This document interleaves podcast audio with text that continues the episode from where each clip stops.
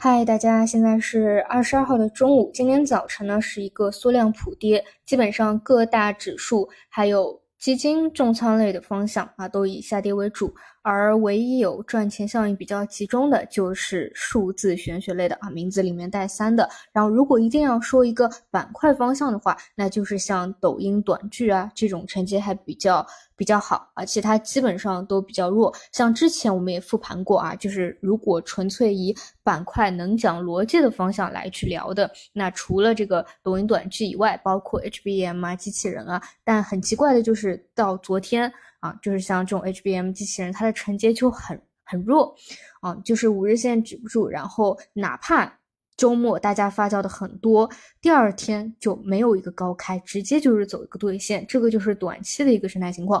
而像一些，嗯，小盘股啊。就像这种中证两天啊，我这两天讲的比较多的，基本上，嗯，跟我说的比较类似，就是到了一个筹码的密集区，它就出现了一个比较大幅的波动。这几天呢，都是以调整为主。那当然，权重这一边滞涨的，显然也没有说，呃，暂暂时也没有说立马就出现一个呃补涨的行情，依旧是受到六十日线的一个压制。目前呢，都是以调整为主啊，这是市场一个现状。总体来说，除非你是做投机连板的，不然呢，现在还是。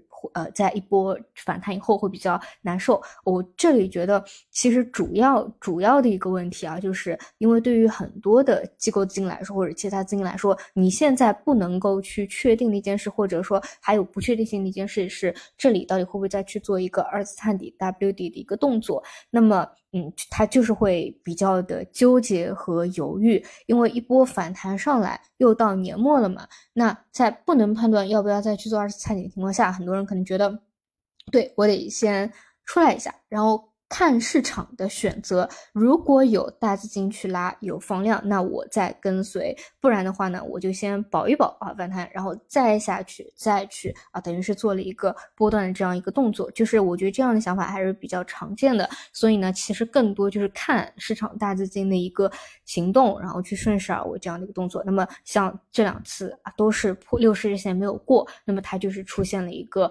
呃回调。早晨呢也是低开啊，低开。先一个修复以后，继续延续它一个调整波段的一个趋势。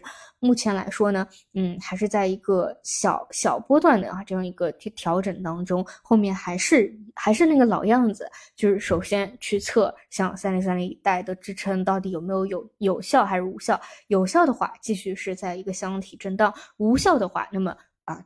就是资金会大概率去预期会不会再去做一个 W 底双底的一个动作，彻底完成这样的一个底部结构。所以呢，基本上我去看这个市场的思路也是如此啊。那么。在这个比较犹豫啊，并没有说，呃，立马已经进入到这种大票行情或者放量拉涨上升行情当中的话，在这个重要的关键点位置附近啊，它就会呈现出这几天的一个纠结的动作啊，这个就是现在市场的情况。好的，那么我们就收盘再见。